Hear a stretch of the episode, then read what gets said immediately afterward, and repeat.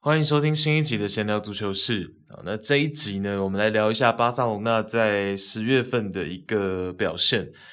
我们把重点放在巴萨。那包括了我们会聊到在欧冠被国米双杀两场比赛，哦，被国际米兰双杀两场比赛。然后我们会聊到在西甲联赛上周末的西班牙国家德比，还有刚刚现在是十月二十一号凌晨哦，刚刚结束的。哦，巴萨面对比利亚雷亚尔的这个胜仗哦，所以我们把最近的几场比赛给聊干净了，然后来跟大家分析一下哦，巴萨，然后他们的主帅哈维最近的一些表现，然后给大家做一些个人的分析啊，然后个人的心得，这样 OK，所以会是这一集的内容。那我们首先就先来看到巴萨打国米的第一场比赛。第一场比赛我们会比较简单的带过，因为时间比较久远一点的，而且那场比赛进行的时候呢，其实我是在呃外面旅游，所以呢，这个那场比赛后来是进行了一个补看的动作，那就其实我也没有很认真看，因为补看的时候我已经看完了这个国家德比啊，还有后面那场三比三了，OK，所以第一场面对国米的比赛，其实我就稍微跟大家先。带过一下，那场比赛是在国际米兰的主场进行的，然后最后是一个一比零的比数。那那场比赛呢，其实，在进行之前呢，大家比较担心的是国际米兰在这一组的情况，因为呃，这个小组本来就被大家讲说是一个死亡之组嘛。那我拜仁慕尼黑进行完两轮之后呢，是一个六分的积分，相对比较稳定的情况下，其实，在第三轮进行之前，大家比较担心的是国际米兰在主场如果只是一个和局，甚至是一分都没有取得的时候呢，那巴塞罗那就会有比较大的优势。那于第四轮就要回到巴萨的主场嘛，所以呃，其实，在第三轮进行之前，大家比较担心的是国际米兰啊，但结果是一个零封，一比零的一个零封，反而是巴萨落入到一个比较呃不是这么好的一个处境。好，但是那一场比赛赛前的一个背景，那那场比赛呢，国米是一个惯用的三五二阵型。好，那巴萨这边呢是一个惯用的四三三哦。那当然，第二场也会是一样的一个阵型结构。好，那两队之间的一个比赛情况，我们从何聊起呢？我们从巴萨的阵容，然后就选择了这个 lineup 跟大家聊起哦。因为巴萨当然这个赛季的变动是蛮大的哦，本身在夏窗是补进了非常多的球员嘛。好，那这个过程我们就不谈了。那包括就是说中后卫的位置上面有非常多的这个伤兵，有非常多的伤员啊，所以不管是后防线还是呃前场，尤其是两名边锋的选择跟这个排兵布阵上，其实哈维这边都会有一些随着每一场比赛主场他的一些思考量会有所不同。哦，那像面对国米的这第一场比赛呢，中后卫排出来的是 Christensen 加上 Garcia。好，那 Garcia 在近期其实他蛮常先发的，然后会是有的时候踢右边中卫，然后有的时候会踢这个呃左中卫。哦，所以其实左右他都踢。那这场比赛，Christensen 当然是打这个右边，然后 Garcia 就是打左边，然后然后左边后卫是 Alonso，然后右边后卫是 Roberto。那所以呃防线这场比赛是一个这样子的一个排阵。然后右边锋呢，就是四三三的右边锋是排上了 Dembele，然后左边是排上了 Rafinha。OK，所以这是第一场面对国际米兰的一个排兵布阵在哈维这边。好，那我们刚刚讲到右边后卫是放上大家其实算蛮熟悉的 Roberto 嘛。好，但是实际上巴萨这个赛季主帅哈维在联赛层面呢是比较喜欢用小将 Alessandro Balde。哦，这名十八岁的小将，然后在前大前天吧，呃，十月十八号的时候，刚刚生日满十九岁的这位小将，哦，所以其实，在联赛层面呢，Baldy 才是那个先发的主力啊。那 Roberto 呢，在欧冠哦，反而是有一点欧冠限定的感觉哦，在等于说像现在打了四轮的欧冠嘛，Roberto 是先发了其中的三场啊，所以反而是这样的一个使用方式。那这场比赛呢，Roberto 是比较收着啊，就是说 Roberto 相对来说他的助攻是比较保守一点的啊，然后呃，Marcos Alonso 这边呢会是呃上去助攻的幅度比较大一些啊，但是 Alonso 上去助攻的幅度，所谓这种幅度也是比较正统边后卫上去助攻的这个这个模式，所以呃，先跟大家提前来讲一下，因为会衔接到下一场嘛，所以这都会是一些呃前情提要，会是一些小线索，有便于我等下聊第二场比赛这样。那呃，这场比赛我们刚刚讲两个边位的使用方式，然后再来是 Dembele 的部分哦。这场比赛其实巴萨的进攻。面对国际米兰，其实相对来说是比较单调一点哦，尤其是上半场来说的话呢，Dembele 这边这一套边路是走的比较多，然后 Dembele 也是更多就是单打独斗哦。那当然，Dembele 的这个变向能力，在整个赛季来说，它都是一个表现，就是这个赛季来说，其实数据上是表现的蛮出色的。但是在面对国际米兰的这两轮比赛呢，其实 Dembele 是蛮吃瘪的哦，所以在上半场。球权很多都交给右边锋 Dembele，然后 Dembele 就去尝试去突破，不管是下底还是去走横向的一个变向，哦，但是效果不好，哦，是这赛季他唯一一次单场比赛一个过人都没有缴出来的，呃，这场比赛是这样，哦，所以呃 Dembele 受限的情况下，进攻又偏单调的情况下，这场比赛巴萨是没有取得任何进球，哦，然后国米呢是靠着这个 Chanolu 上半场快要结束之前的一个。嗯，漂亮的射门，然后完成了这个呃三分的积分。好，那这是第一场比赛的一个简单的回顾。那 Calhanoglu 的部分呢，他在近期其实脚风是非常顺的。其实到了意甲这么久以来啊，他还蛮久没有连续场次。然后脚感、脚风、射门的这种感觉都这么好的，其实我觉得已经有一阵子没有看到他这样。哦，譬如说在打巴萨的前面，十月初的时候碰到罗马在联赛的时候，Calhanoglu 就有一个很漂亮的自由球，但是是一个重注，那是一个完全要往右上角的死角挂啊，但是最终是碰到了门柱，然后很可惜没有进。那你想嘛，大家想 Calhanoglu 已经有一阵子没有。展现他的这个自由球破门能力的，过去在德甲这个是他的招牌嘛。哦，但来到意甲这么久，其实大家对于他自由球破门这个印象，诶，慢慢的淡去了。最近他的脚风非常顺，那从十月初打罗马那样联赛一直往后，然后面对巴萨第一场比赛呢，也是完成了一个很漂亮的一个远射的破门。哦，其实在这个这一个破门前面，好像二几分钟的时候，他就有过一次呃远射。好，那那一次是一个起脚，然后起一个比较高的射门角度，然后也是差一点能够打进右上角的位置，哦然后上半场结束前的那一个进球呢，是一个贴地斩，然后反而是往这个左侧左下角的位置一个贴地斩，然后突破了 Stegen 的五指关，所以其实国际米兰的第一场比赛呢，第一个是靠着防守。好了，防守做起，然后打反击，这当然是国际米兰一向的、一贯的一个打法风格。好，那巴萨这边呢，就是进攻偏单调。好，那登贝勒这边呢，作为一个突破口，想要作为一个突破口，但没有成功，反而吞下了整个赛季。我们刚讲嘛，第一次单场过人挂蛋啊，所以其实这是第一场比赛的一个简单回顾。好，那我们再看到。隔一周的第二场比赛，其实这场比赛就更尤为关键，因为如果巴萨能够在主场讨回来的话呢，其实情势就不会到这么的严峻。那大家就在后面两轮去拼胜负嘛，甚至可能要呃拼到净胜球嘛。因为如果双方的这个胜负关系是一样，然后或者是双方对战的这个净胜球也都一样的情况下，可能就要拼到再往后的条件了。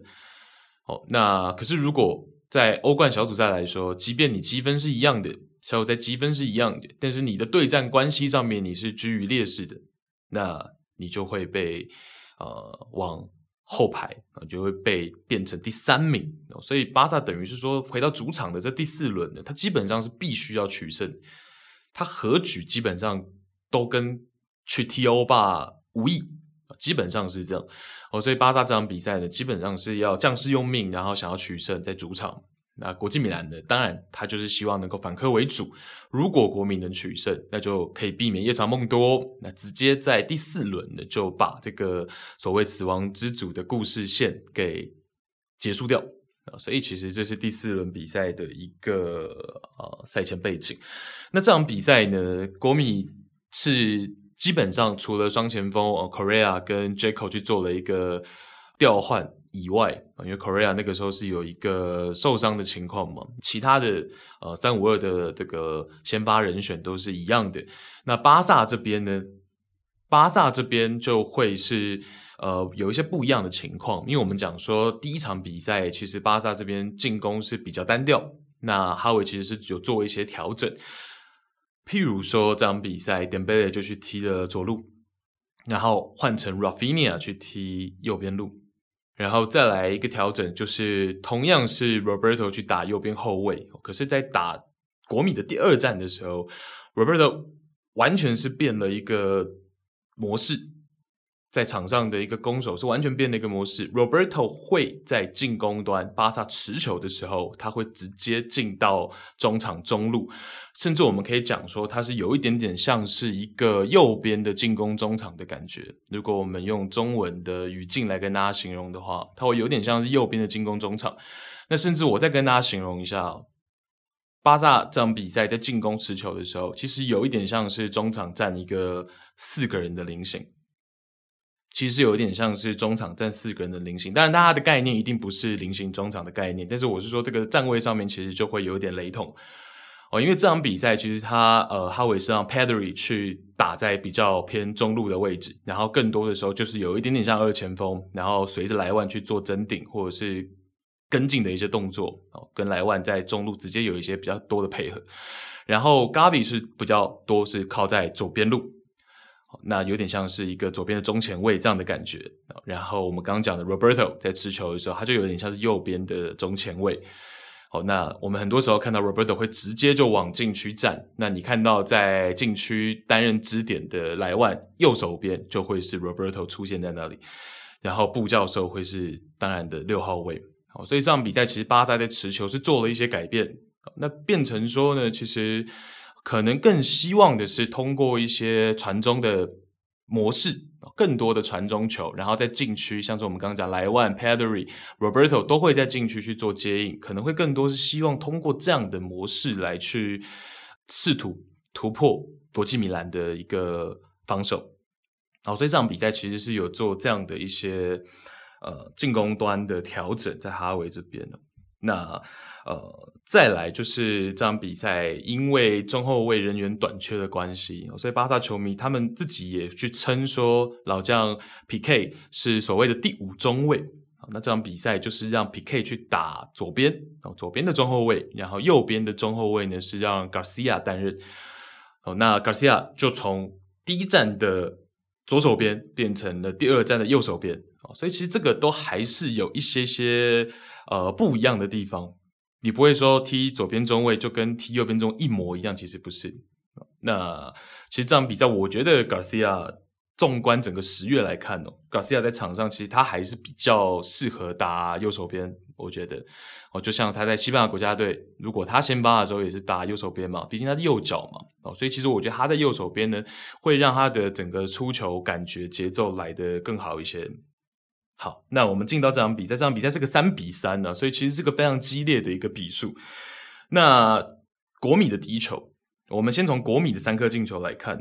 国米的第一颗进球呢，其实就是巴萨这边老将 PK 是有一个失误哦。PK 在面对一个对手传半高球的情况下呢，PK 是选择直接让掉哦，他以为没有人往他身后去前插，没有对手往他身后去前插，他就选择。不进行头锤的解围，然后想说直接让给门将 Stegen。哦，那结果呢？其实其实 Barella 国际米兰的这个中前卫 Barrela 是很机警的，他有注意到说 PK 并没有做这个 shoulder check，并没有去注意到他身后的位置有一个我的存在。哦，Barella 就很机警的，其实去做了一个斜向的前插，然后本来呢跟着。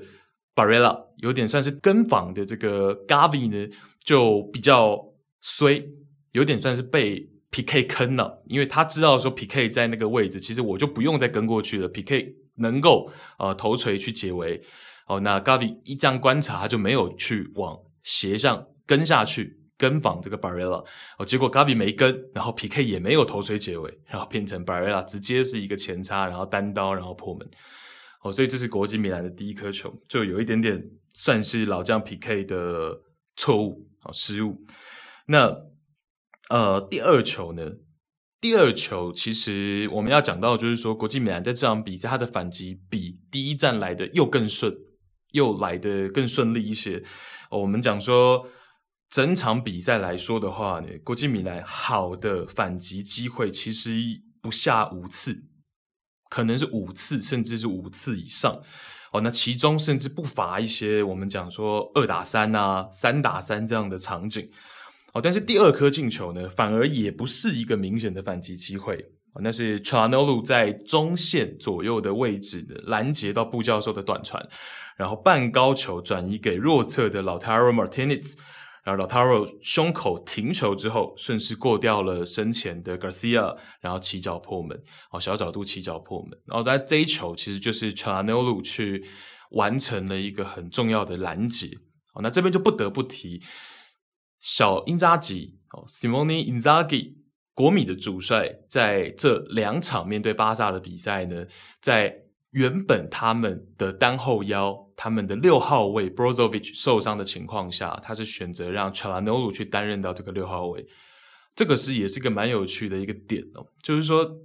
过去我们对 c h a l a n o l u 的印象，他不是不能打六号位，可是防守可能会是我们比较有疑虑的，我们可能会没有。直观上没有那么信任他的一个打六号位防守的这个能力，尤其就是单六号嘛。那加上说在联赛，其实 Inzaghi 是让 Aslani 阿斯拉尼去取代 Brozovic 的位置去打单六号啊，所以其实我们大家也普遍多半都没有去想到说，在面对巴萨这么重要的两场比赛，Inzaghi 会让 Calhanoglu 去打单六号的这个位置，但是 Calhanoglu 并没有让 Inzaghi 失望。是他真的有交出了一个单六号很很需要的一个防守态度，跟这个很多的一个防守动作，然后甚至是有很好的一个成效出现。哦，所以像是这第二球呢，就是查努的贡献哦，他有去观察到布教授的一个传球路线，然后拦截之后顺势去做反击。那这也是 Inzaghi 去排查努鲁打单六号的一个最重要的动机。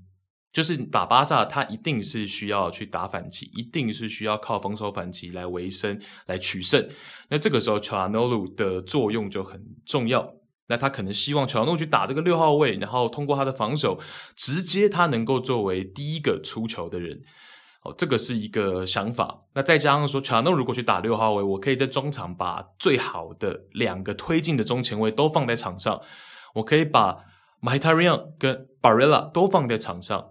那我的这个反击力道有机会可以更大一些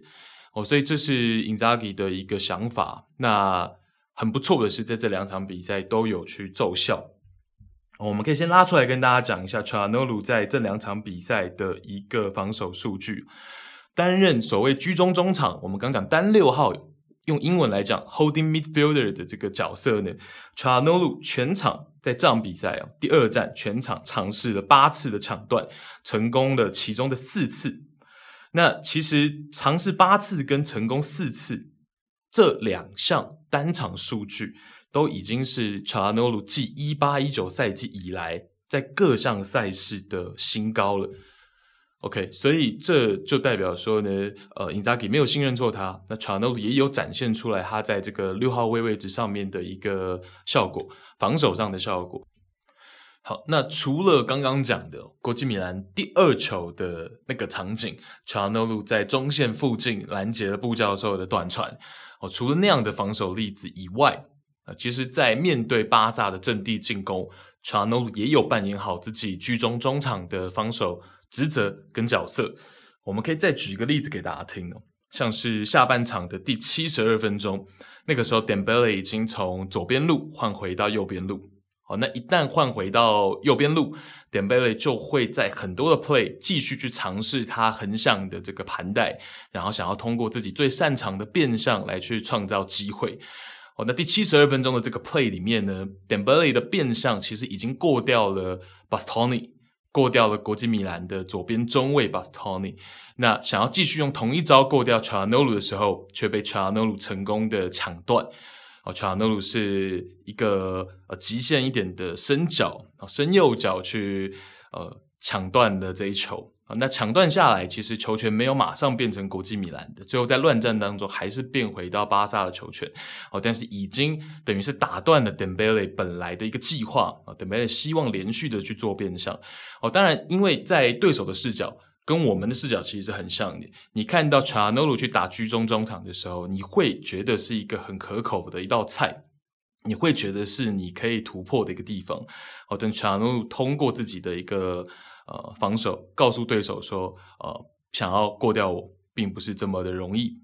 而且要跟大家讲，就是 Dembele 的这种横向的盘带啊，其实在第一场比赛，虽然数据上面是没有呃过人成功啊，但是 Dembele 其实也有非常多次用这种横向的盘带，然后呃试图想要创造机会。那像第一场比赛，其实 c h a n e l 就常常在几个 play 当中会比较像是木桩。哦，可能是因为真的是比较鲜少去担任到居中中场，去担任到六号位嘛。哦，所以像第一场比赛，大家如果还有印象的话，我觉得应该是比较难哦。但是可以举给大家听，就是第一场比赛大概二十几分钟上半场的时候，其实 Dembele 也有一次是这样子横向，然后也已经非常顺畅的通过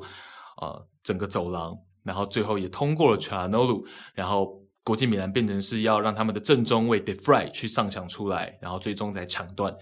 成功，然后中断 Dembele 的这个横向盘带，所以当然 Dembele 的变相能力，他的个人能力是毋庸置疑的。我个人觉得还是非常的顶尖。好，但 Calhanoglu 能够，譬如说在第一场比赛，他面对这样横向盘带，他还没有办法这么应对的来。可是到了第二场比赛，他就已经能够。在这样子的横向盘带的过程当中，然后 Dembele 横向盘带的过程当中，能够成功的去做到抢断，就代表说 Calhanoglu 已经慢慢的在更往上去适应单六号这个角色。哦，其实也给了 Inzaghi 更多的选项。未来就算是 Brozovic 伤愈归队了，也未必在每一个对手的时候，面对每一个对手的时候，都要用 Brozovic 去担任到六号位。所以这变成说 Inzaghi 之后会有一些更活的应用。好，能够去去做调整，去做轮换，啊，所以这是这部分的一个想法。好，那说回来，国际米兰的进球，我们看到第三颗进球，又要讲到呃，巴萨的老将 Gerard Piqué 真的已经通过这场比赛证明了自己现在的状态，并不胜任先发这样的角色。啊，国际米兰的第三球呢，是 P K。没有办法尽速跟上没有越位的 Lautaro，那又是一个反击的情境嘛？Lautaro 反越位成功，然后在右边路的这个部分，然后 PK 呢，其实已经第一时间判断到了，但是他没有办法很快速的跟上 Lautaro，去限制 Lautaro 的一个传球。那 Lautaro 在勒部区域做出了一个传中，然后找到了弱侧边适时跟上的 Gosens，那个时候是替补上阵，然后完成了这个进球。哦，那当然。这一颗进球呢，第一个点当然是 Gosens 的跟进很及时。那第二个点呢，就像我们前述所说的，巴萨这场比赛是让他们的右边后卫在持球、在进攻的时候跨区办案，进到中场中路。哦，那这可不是平常我们讲的哦，边后卫去做一些比较常规的插上，或者是后插上。哦，这都不是一般边后卫助攻的模式，它是提前不管。巴萨今天是从左边去做推进，从后场左边还是从后场右边去做推进？右边后卫提早就已经是进到了中场中路去做一个支点了，哦，所以他就有点像是防守的时候是右边后卫，但进攻的时候他是一个中场的角色。那前面先发我们讲说，起码是 Roberto，他是一个边位属性的球员嘛，但是到了国米进这第三球的时候呢，其实已经变成是 Casey 去打。右边后卫了，那 Casey 他自然就不会有这么好的一个回防的机警程度，因为他本来就不是真的很边位属性的球员嘛，大家知道他是一个中场球员嘛，哦，所以 Casey 他进入到中场的时候呢，他就有一点点没有在第一时间去做回防，那等他发现的时候呢，Gosens 已经在他身前，啊，就变成说这边弱侧边也来不及，然后强侧边。国米持球这边呢 PK 又没办法限制 Lautaro 的传中，好，这就变成说国米又完成了一个呃比较成功的反击。OK，那我们同样也来看一下巴萨的三颗进球。哦，其实这场比赛率先破门的是巴萨啊。巴萨在上半场的第四十分钟，其实那一颗进球就有一点像是比较按照哈维的剧本在走，有点算是符合，有点算是符合哈维在赛前进攻的一个构思。哦，那一球就是 Rafinha 在比较贴近边线的位置，他做了一个横向的传球。然后 Roberto 他的站位本来就是在莱万的右侧哦，右手边，然后是在半空间的这个走廊上，然后这个跟防他的马伊塔瑞扬呢，并没有太留意他，并没有太重视他，然后就 Roberto 就接应到 Rafinha 这个横向的传球，然后他已经靠近底线的位置，在大禁区里面了，然后再往门前一送，然后 Dembele。完成了门前比较简单的一个破门哦，所以那一球呢，其实在我看来就是哈维这场比赛他的一个进攻的构想构思，然后也走出来了。所以其实这个开局对巴萨来说是很好的，但就很可惜的，就如同我刚前面所说的，国米的前两球其实都是比较可惜的。巴萨有一些自己在推进上的失误也好，或者是老将 PK 的防守失误也好。哦，所以某种程度来说，这场比赛球员的锅可能会略大于主帅的锅啊，在我的这个角度看来，好，那巴萨的第二个进球呢，是替补上阵打在左边后卫的小将 Balde 完成了一个四十五度角的传中，那传到禁区的时候呢，国际米兰这边的正中卫 De Vrij 他的解围并没有解得很干净，落到了莱万的脚边，那莱万自然是不会放过这个二次进攻的机会，完成了一个禁区内的破门。哦，所以也算是国际米兰送礼回去。那 De Vrij 这个解围确实不是太理想哦，才给到莱万禁区这样子一个起脚机会。但那个机会当然也不是呃真的到这么简单哦，因为其实也是一瞬之间，莱万马上反应过来就马上起脚。OK，所以那是巴萨的第二个进球。那巴萨第三个进球就比较关键了。那其实这边也是国际米兰呢，有一位替补上阵的球员有一些瑕疵。这位球员呢是 Raul Belanova。那 Belanova 他上场踢的这个位置呢是取代原本 Barella 的位置。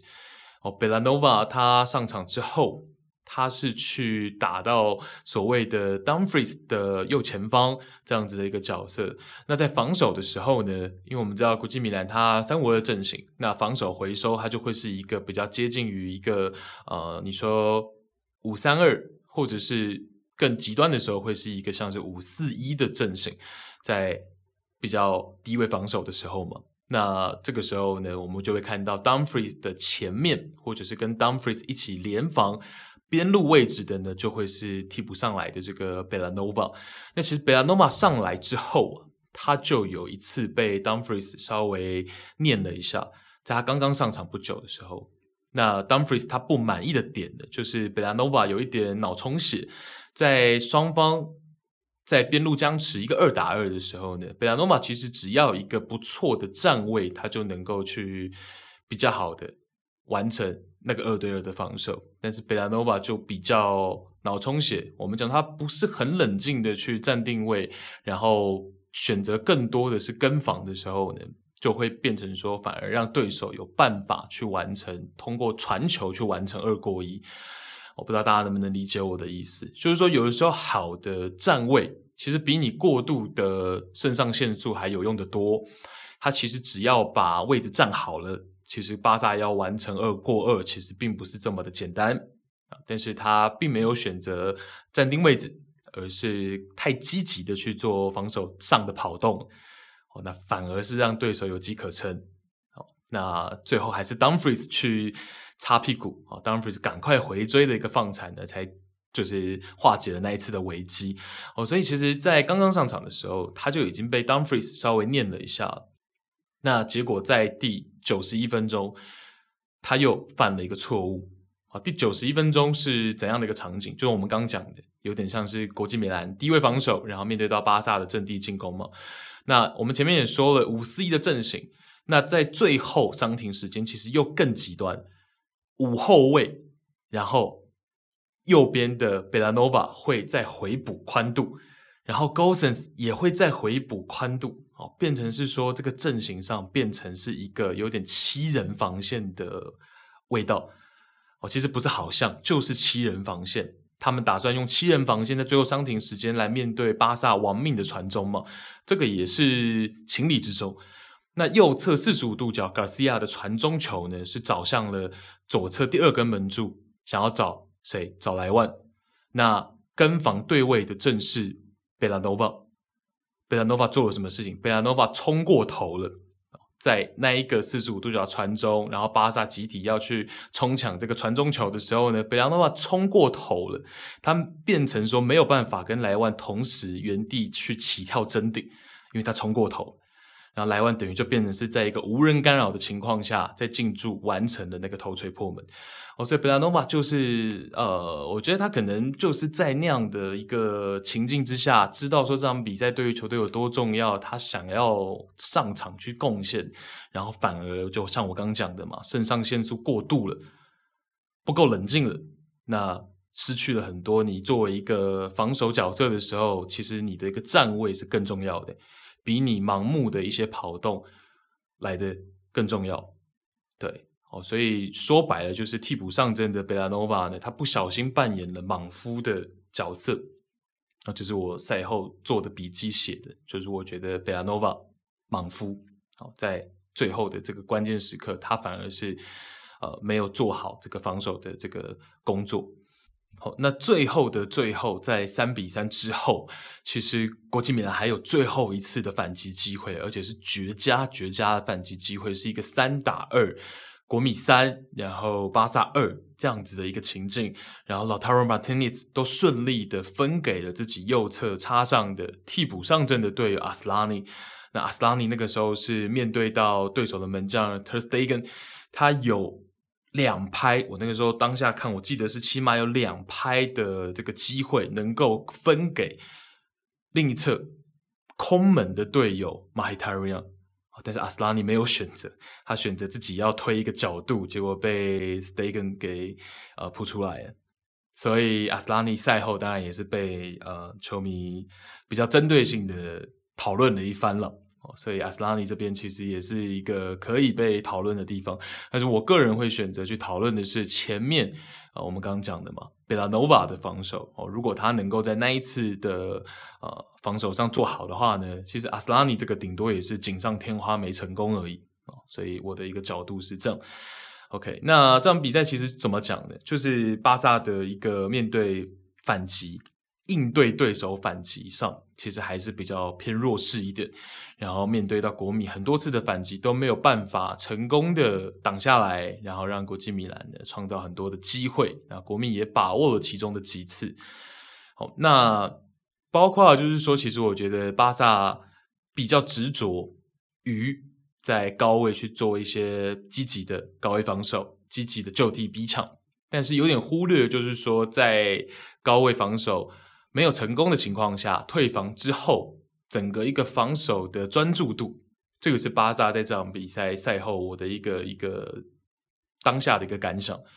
那像是下半场第六十二分钟，我有记录的是国际米兰有一个比较啊教科书式的连续二过一，好，那一次就是在中场中圈前面一点的位置，启动是在中场中圈前面一点的位置啊，然后双方在国米进攻的左半部。左半边局部的一个四对四，在国米进攻的整个左半边局部的一个四对四，那是巴斯托尼，他作为一个一路没碰球的角色前插到禁区，巴斯托尼从中场中圈，他一路没碰球，然后他直线的有一点点微微斜向了哦，那向禁区去做一个前插的动作，然后呢，途中他的队友从中场中圈啊、是这个。马希塔瑞昂先给到回撤接应的老塔罗，然后老塔罗再分边给到左边翼位的 Dimarco，然后 Dimarco 最后横传给到我们刚刚讲一路都没碰球的巴斯托尼再进去。那最后是那一场好像是 PK 去做到一个结尾吧。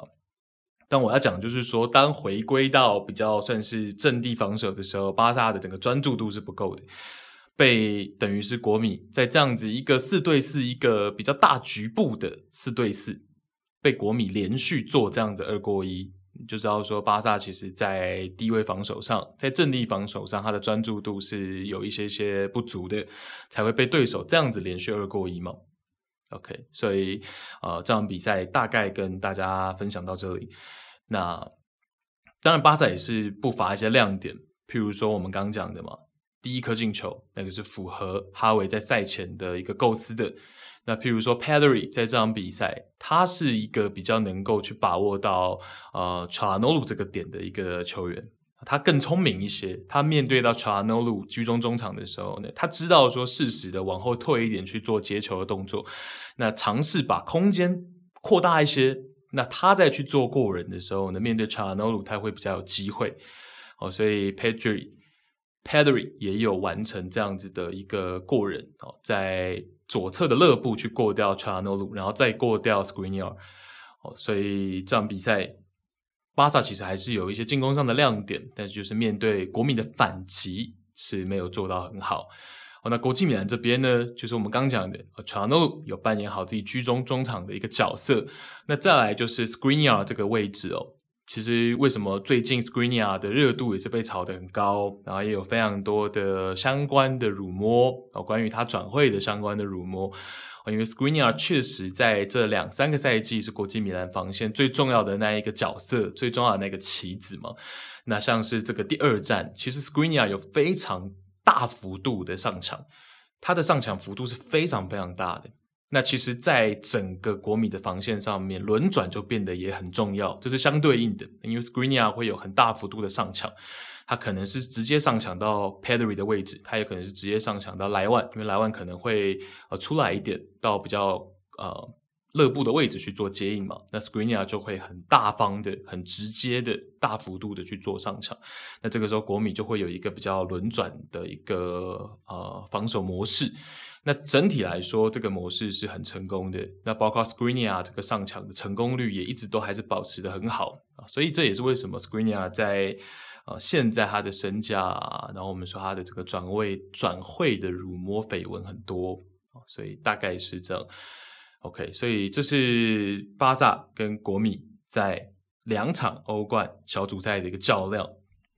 哦，那接着第五轮就在下周嘛，所以。国际米兰只要能够在第五轮取胜比尔森胜利，无论巴塞隆纳是赢还是输还是和局哦，就无论巴塞隆纳是踢得怎么样，国际米兰都能在第五轮锁定一张淘汰赛的门票，那巴塞隆纳就会被迫要去踢这个欧巴联赛。OK，所以这是呃巴萨的前两场比赛，就我们现在今天这一集要聊的前两场比赛。那打完国米。被双杀之后呢，其实对于哈维来说，他的帅位就会有一些些摇晃哦。因为虽然在联赛开机是非常的顺遂，但是毕竟你如果没有一个欧冠淘汰赛的门票的话，呃，代表说你的联赛必须得是一个榜首，你的帅位才可能会稳定，都不是百分之百。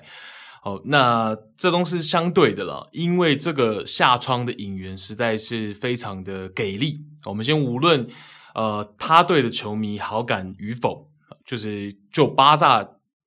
单独的呃视角来说的话呢，确实这个下窗是很给力。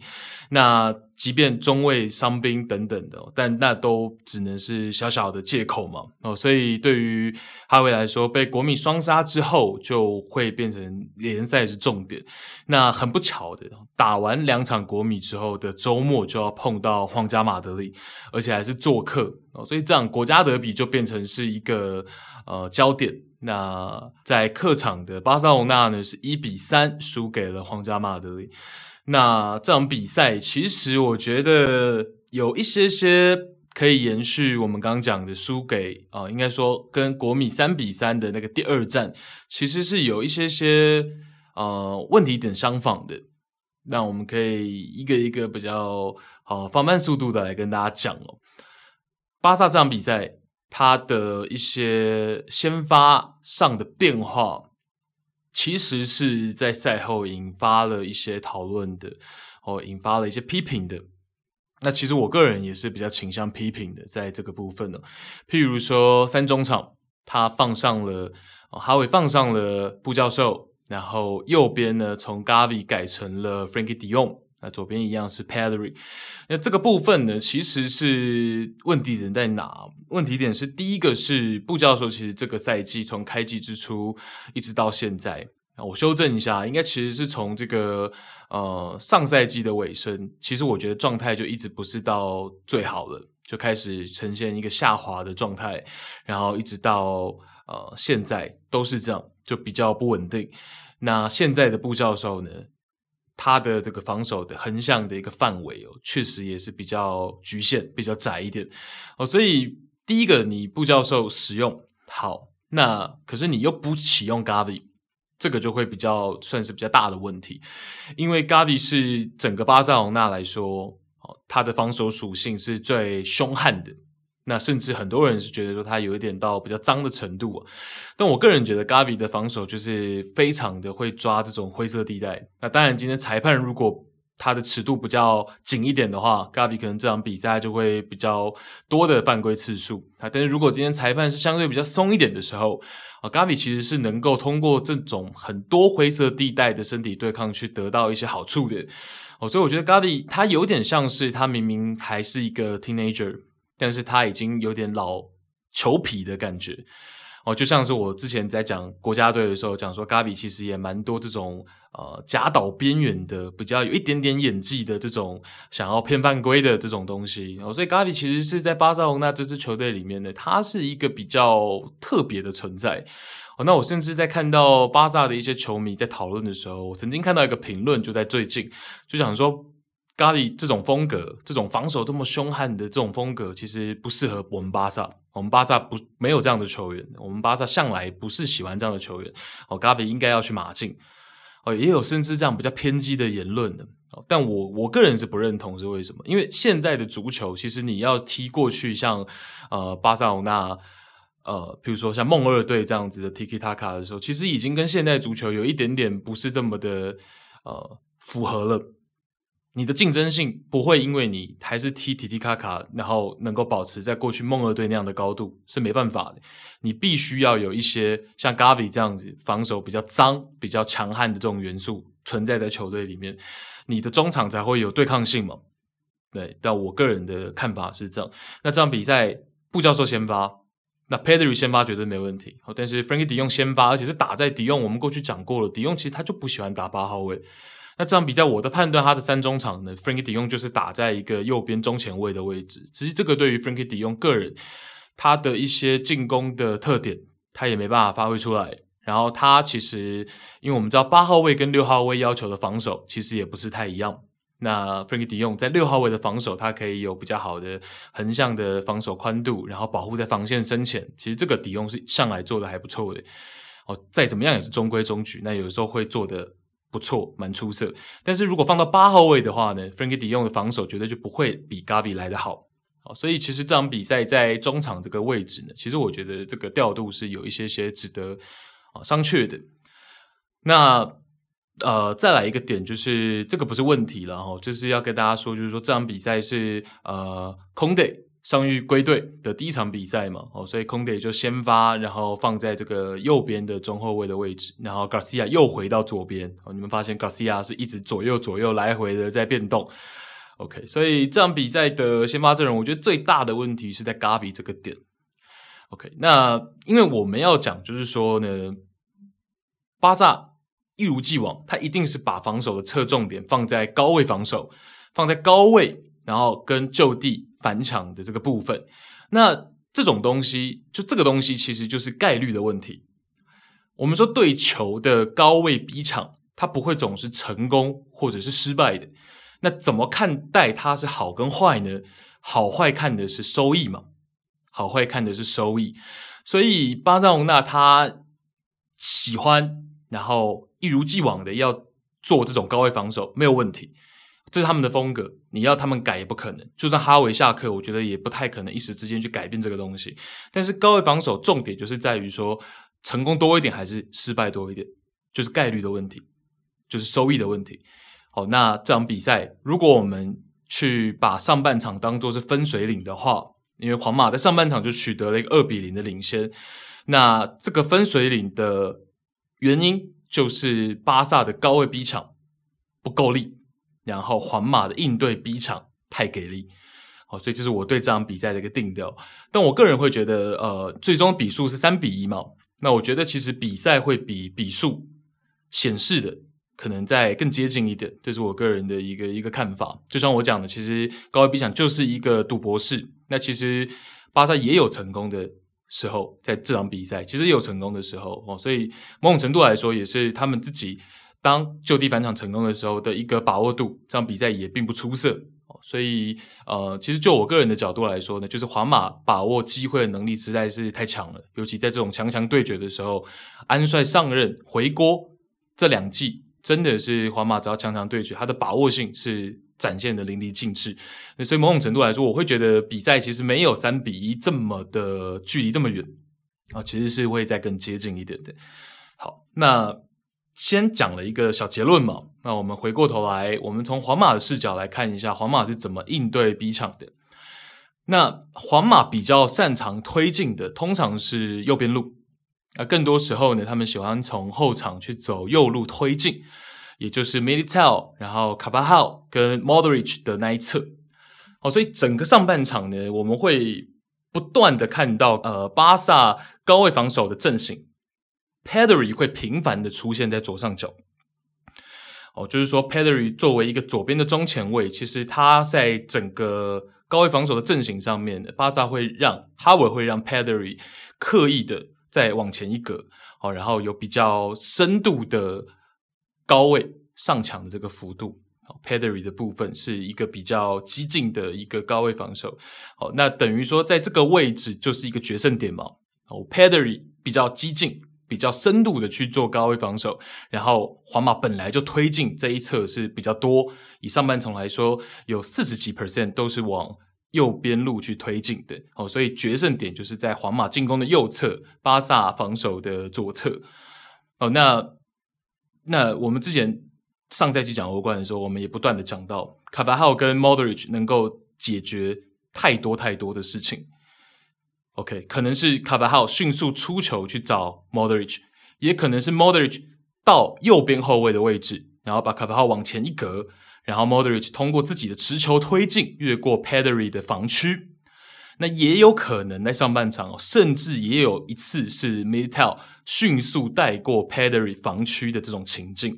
哦，所以等于卡巴号、Modric 跟这个 Militao 三个人都有成功越过 Pedri 防区的记录。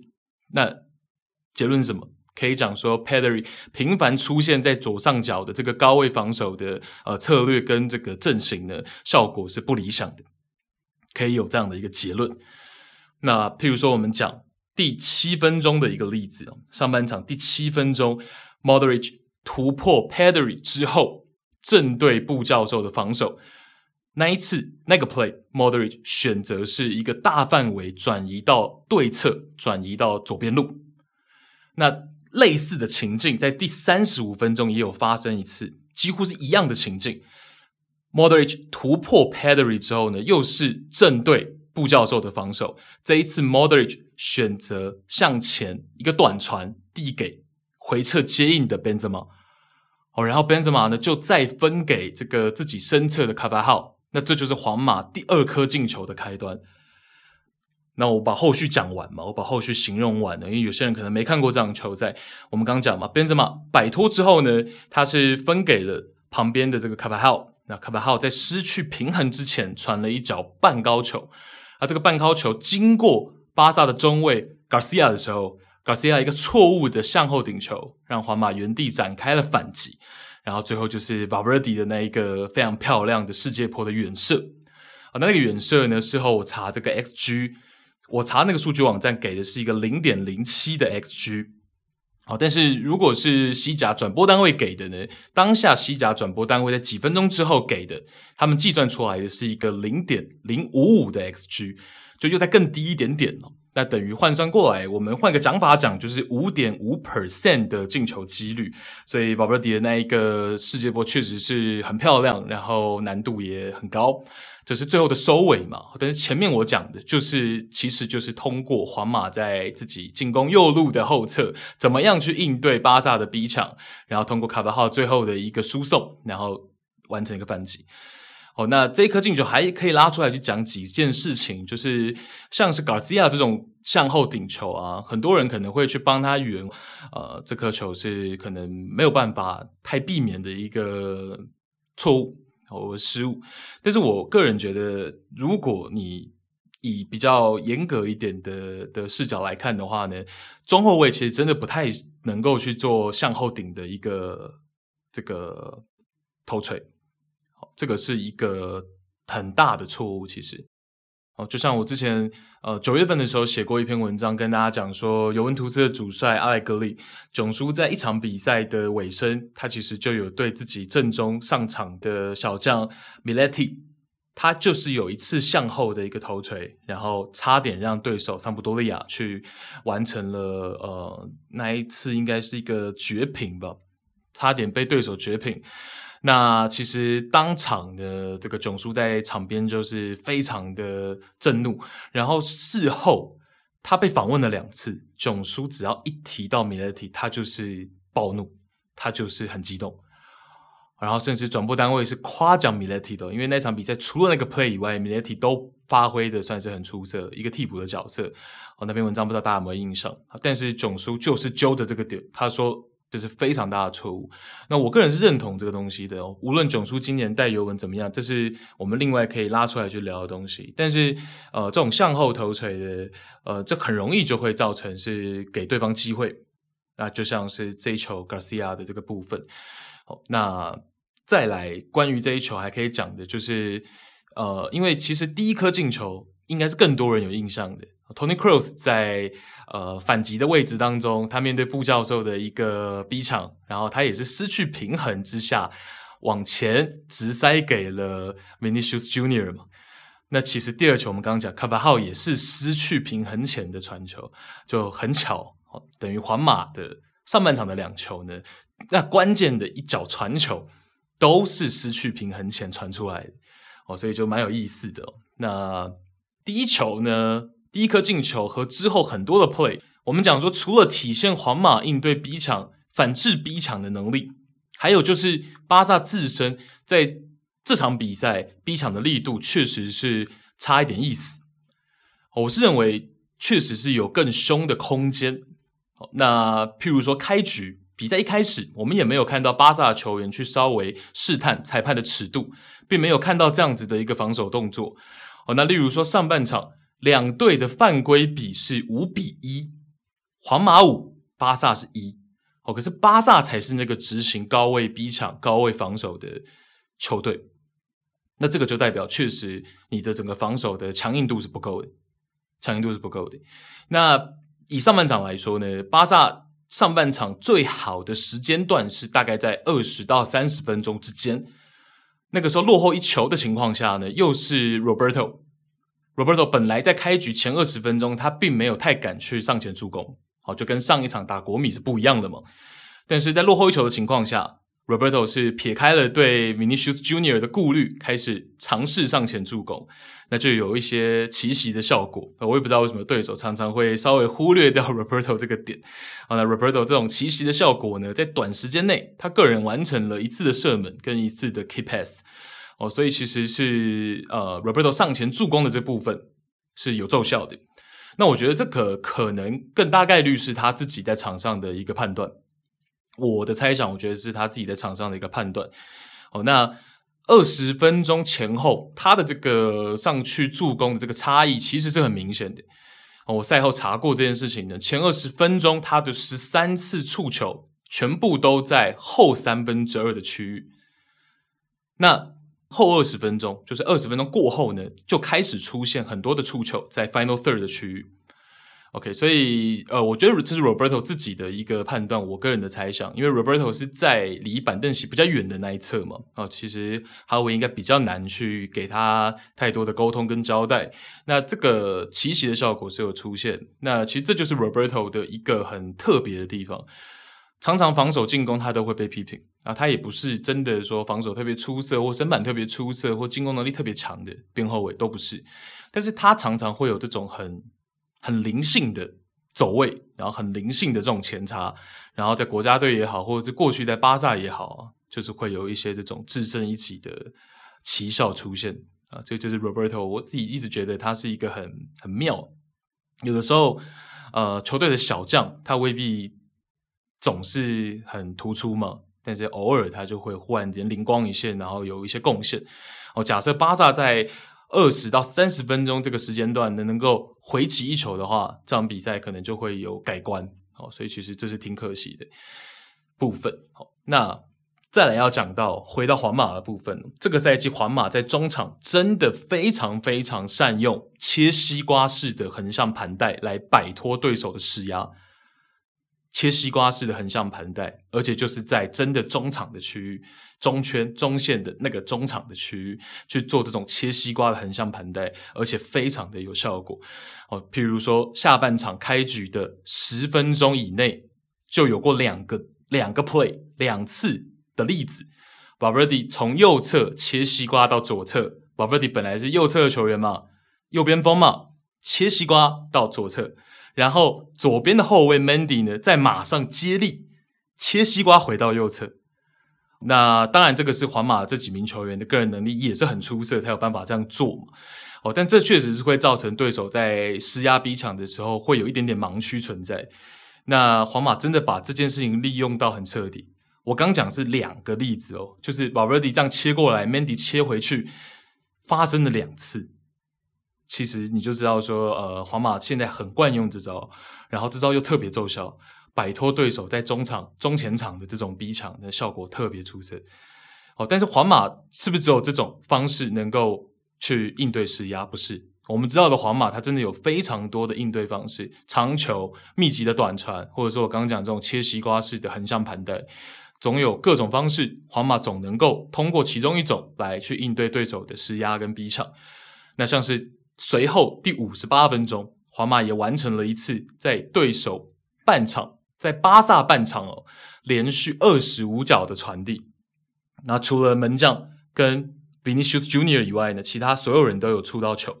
哦，所以皇马确实是有太多的方式可以去应对逼抢，然后呢，反击的把握性又总是很高，所以这是为什么这一支皇马直到现在。哦，上赛季欧冠冠军，然后直到这赛季到目前为止，都还是让大家觉得他的强大是来自于这几个点。OK，那巴萨在第六十分钟，主帅哈维是进行了三个换人调整，哦，包括了 Ferran Torres 上场，然后踢到了左边路，那 Dembele 去到右边路。哦，Dembele 原本在这场比赛先发是打左路的。那再来呢，还有小将 Gavi 跟老将 Jordi Alba 都随之上场，好，所以是进行了三个换人调整。那到了第七十三分钟呢，Dembele 下，Fati 上，好，Fati 去到熟悉的左路，然后换成 Ferran Torres 要去到右边路。那在那个换人发生的当下呢，其实我听到国外转播就有讲说，他觉得哈维这个调度是错误的，他希望哈维能够证明他是错的。哦，因为他认为呢，在那个时间点，Dembele 是巴萨场上最有威胁的那个点。啊，他认为哈维怎么会把 Dembele 在刚刚换到右路正活跃的时候就又换下来？那我相信在看球的那个时候，那个当下，很多人应该，包括我在内，应该都很直观的跟这个主播是一样的感受。就是确实觉得说，哎，Dembele 好像换到右路之后正活跃啊，那这个攻势正好像势头刚起啊，为什么就好像呃被哈维这个换人是不是要中断？有这种感觉哦，但结果呃哈维确实证明了那个国外主播还有我是错的哦，那这个就很妙，有的时候就很妙，这也说不上来为什么啊，但是可能哈维的。感觉是对的，有的时候主帅确实他有的时候也是会有一些自己的感觉啊的判断。那 Fati 跟 Ferran Torres 联手完成了巴萨当时追回来的那一颗球。好，那法蒂是很漂亮的在边路一个个人的突破，好，然后很漂亮的突破之后呢，大力的趟球，然后横向的一个传球到门前，然后先是莱万一个漂亮的做球，然后呃比较靠近右边门柱的 Ferran Torres 完成了这个门前的轻轻的这个推射破门。哦，所以呃确实哈维的这个换人调度，以结果论来说他是对的，呃绝对是对的嘛，因为他把法蒂换上来。然后变成他跟 Ferran Torres 两个替补上阵的球员完成进球，那你没有办法说他是错的。OK，这是呃换人调度的部分。那最后皇马锁定胜局的进球呢，是一个点球，那是 Valverde 长途奔袭了四十几码之后呢，分给了替补上阵的 Rodrigo。好，那 Rodrigo 在禁区内呢，造成了 Garcia 的犯规。OK，所以这是锦上添花，或者说锁定胜局的那个进球。好，那嗯，最终比数三比一。那我们回过头到最前面讲的这场比赛，我觉得哈维犯的最大的错误就是在那个先发布阵上面、排阵上面，他并没有让 Gavi 先发，这个是我觉得最大的一个呃问题点吧。呃，因为这种强强对决，大家知道其实。呃，二比零已经能够决定非常多的事情了。哦，那这个不是说 Gavi 后上就能够解决的。那我们可以看到 Gavi 本场比赛哦，他是第六十分钟替补出场的，那一共是出场了三十一分钟。如果我去计算的话呢，他每分钟能够施压零点三八次，这个是 Gavi 个人本赛季的新高。那他上场之后呢，巴萨的犯规次数从原本的三次飙升到。十四次，也就是 Gavi 上场之后这三十一分钟呢，是多犯了十一次的规。那一方面是巴萨换人过后，场上有了很多双新鲜的腿。好，那新鲜的双腿，那 Gavi 本身呢，他的防守风格很凶悍。那还有 Frankie de Jong，他在 Gavi 上场之后是去换到布教授的这个六号位位置，因为布教授下场了嘛。那 Frankie 用相对布教授在六号位，前面也讲过，他的防守范围能够更大。那这是巴萨自己在 Gavi 上场之后呢，等于是说中场的整个封锁网、整个屏障度是有所提升的。哦，那一方面呢，也是皇马的体能下降，所以他们在中场的这种摆脱能力呢也有所下降。那我们通常会讲说，犯规次数多未必是好事。哦，可能更多不是好事，但是 Gavi 上场之后，我讲说巴萨的这十一次犯规，其实扣掉 Garcia 禁区的那个犯规，禁区的那个送点，其他的十次里面有九次是在对手的半场，也就是说，其实是巴萨通过积极的就地反抢或是高位逼抢之下的犯规，那在对方半场犯规，其实就影响不这么大。我们讲说犯规太多，更怕的是在那种对方可以直接有很好自由球位置，或者说很好的一个呃能够去直接自由球的这种位置，那你在那个位置犯规其实就不是太理想。但是巴萨在 Gavi 上场之后的那十一次犯规里面，有九次是发生在对手的半场，那显然的你的高危防守的这个强度是提升的。那所以我觉得，其实这场比赛巴萨哈维这边呢，最错误的就是这个棋子，Gavi 这个棋子，他并没有在先发的时候就摆上，这个是我觉得最可惜的地方。那通过这场比赛，其实布教授的批评声浪也很大，那批评声浪也很大。其实每一个赛季大概都会听到一次，就会有一阵子会去讲说布教授不行了，然后布教授要被换掉了，那巴萨在寻找呃替代方案了。那譬如说，现在又在传，譬如说切尔西的 Jorginho 嘛，那当然他也讲到很多其他的人选了，包括了这个 Ruben Neves 啊，然后 Tillemans 啊，其实有提到蛮多的辱没了，在最近短短的几天之内，哦，但是这种事情其实每赛季都会发生。那我是不知道布教授这一次能不能再调整回来。好，那我们如果讲说以这几个赛季来看的话，布教授确实是他的稳定性是比较不足够的，他好的时候。还是会很有巅峰的影子，起码我觉得还是会有巅峰的，呃，六十五、七十 percent。但是他不好的时候，就会像近期这样，他的防守能够贡献的比较少。那进攻的时候呢，自己的一些很擅长的原地的拉球、摆脱这些东西，布教授在近期也是做不太出来。OK，所以呃，我觉得不敢说死。我个人的感觉，可能这一次布教授真的是真的是有退化迹象了。好，但是我要讲出来，就是说过去确实是好好多次。哦，每一季其实都会被提到，被提到布教授不行的，但布教授总是能够反弹回来。哦，所以这个我也没办法说死，或许布教授还是能够再调整回来，也有可能。哦，那但是以这场比赛来说的话呢，其实是让哈维意识到，起码在近况来讲，布教授是不会是六号位最好的人选的。哦，所以在隔一场。就是刚刚周中的面对比利亚雷亚尔的这场比赛呢，我觉得哈维的整个先发的排兵布阵就显得更加的合理了。哦，这场比赛是一个三比零哦，而且是上半场就锁定战局的三比零。那这场比赛的排兵布阵就跟很多球迷在国家德比事后的想法看法非常的吻合了。哦，所以也不能每次都讲说啊，我们球迷是。外行啊，你又不是主帅啊什么的，诶，有的时候球迷也是能够很精准的看到问题的症结点在哪。那像这场比赛就把 Gavi 放上场了，Gavi 跟 Pedri，然后搭配这个 Frankie De Jong 是这场比赛的先发三中场，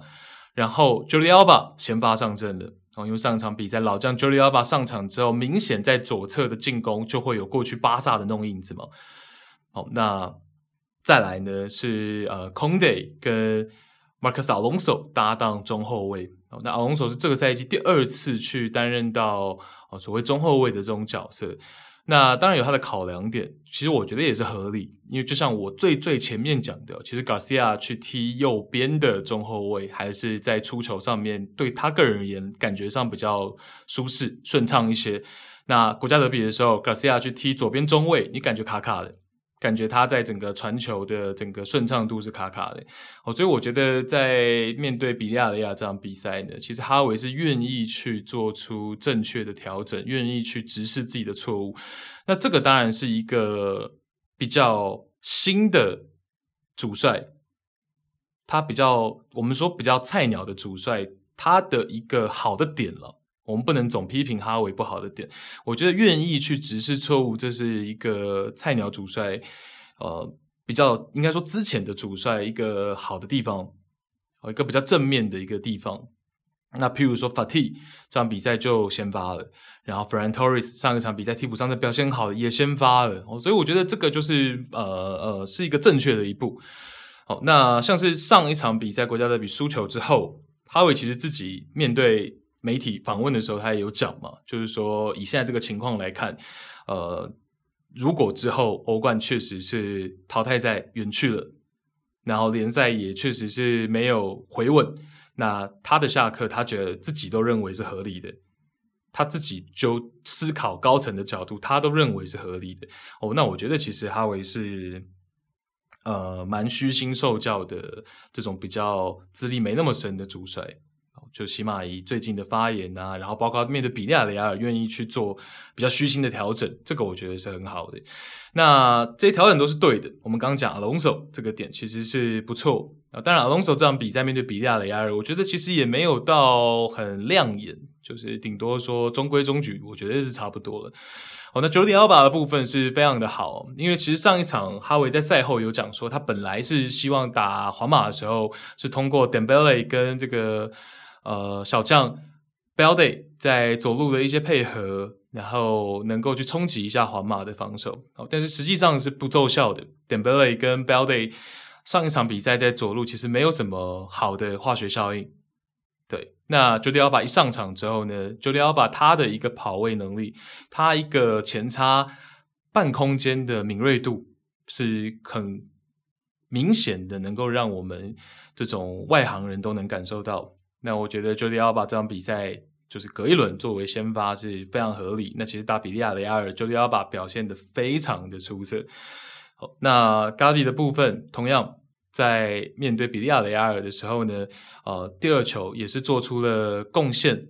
那第三球也是做出了贡献。那 Gavi 最多的这种贡献呢，我讲说二三球的贡献都是在对抗，都是在这种积极的防守、积极的高位防守，Gavi 做出来，然后帮助到球队完成反击。OK，所以然后包括了第三球分给 Fati 那一球呢，也是 Gavi 在反击的过程当中完成了一个 key pass 嘛。OK，所以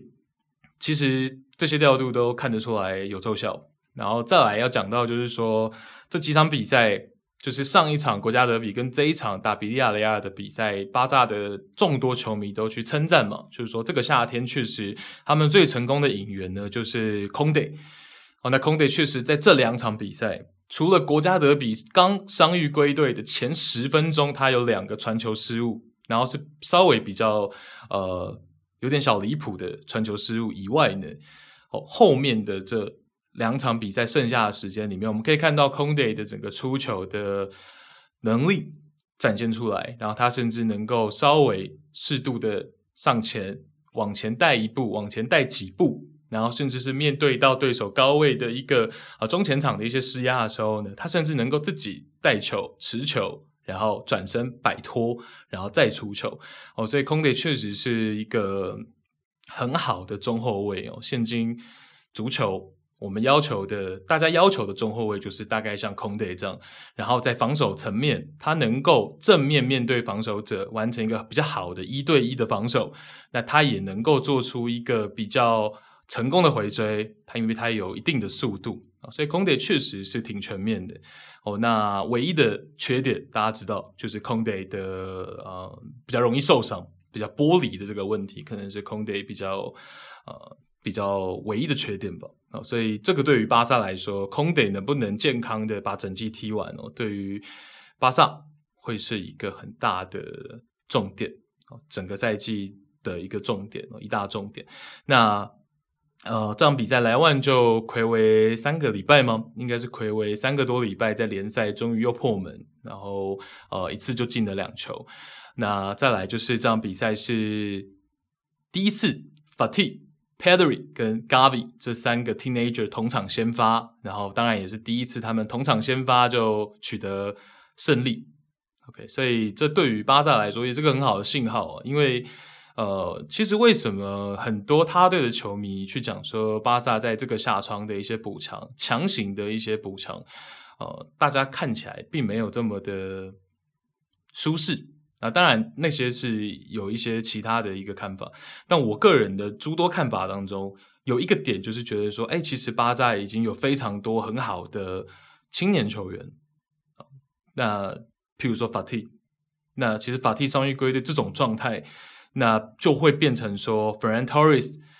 Rafinha 跟 Dembele 三个人，其实会有一个人很有可能在未来这个赛季的未来会被挤压到上场时间。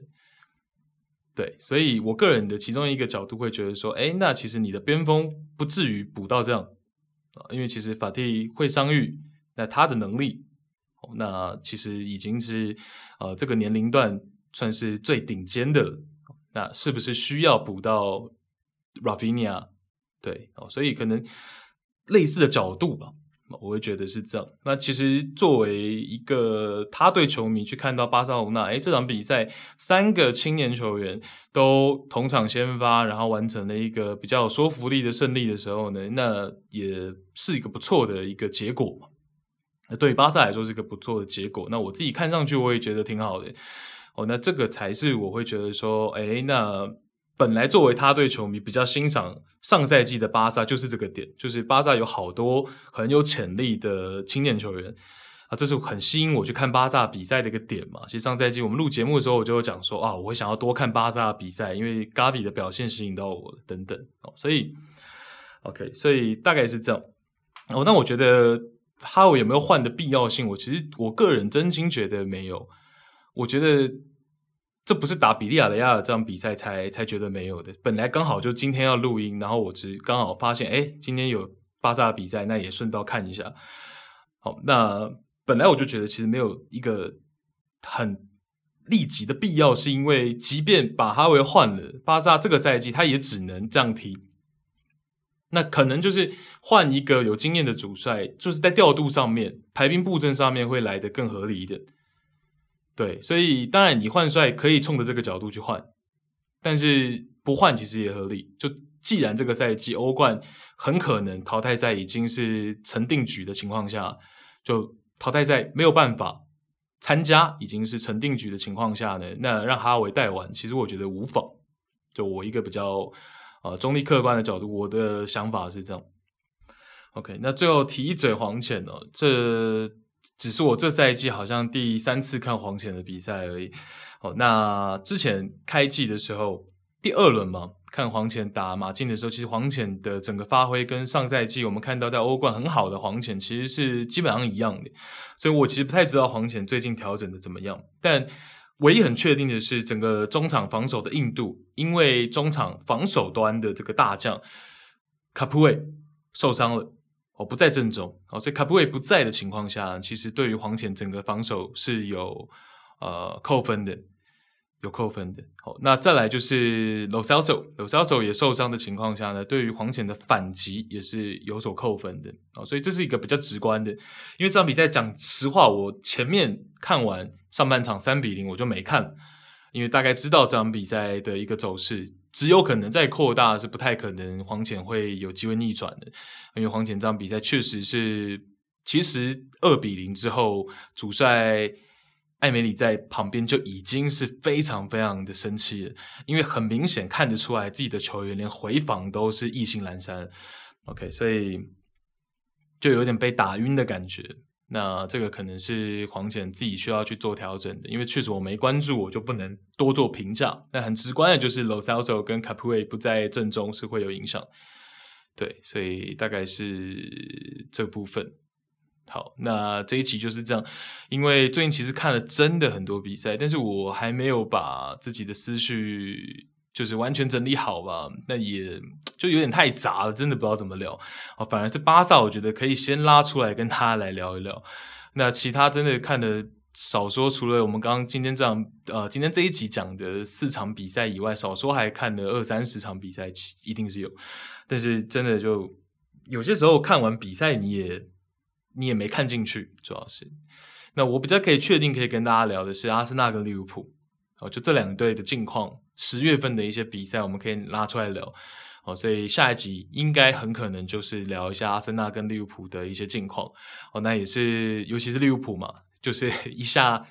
让大家很悲观，然后一下又能够赢曼城，所以聊起来我觉得也不是那么容易，可能也我也需要整理一下才能跟大家来分享。OK，所以这就是这一集全部的内容了。那这赛季也是比较难得有机会去聊一下西甲的这几支豪门球队，那我们就先把巴萨跟大家聊得比较仔细一点。那途中也带了国际米兰，带了皇家马德里，所以我觉得应该还算是有。一点点可听性应该还是有哦，那就希望大家听得愉快，然后也祝大家周末愉快，谢谢大家收听，拜拜。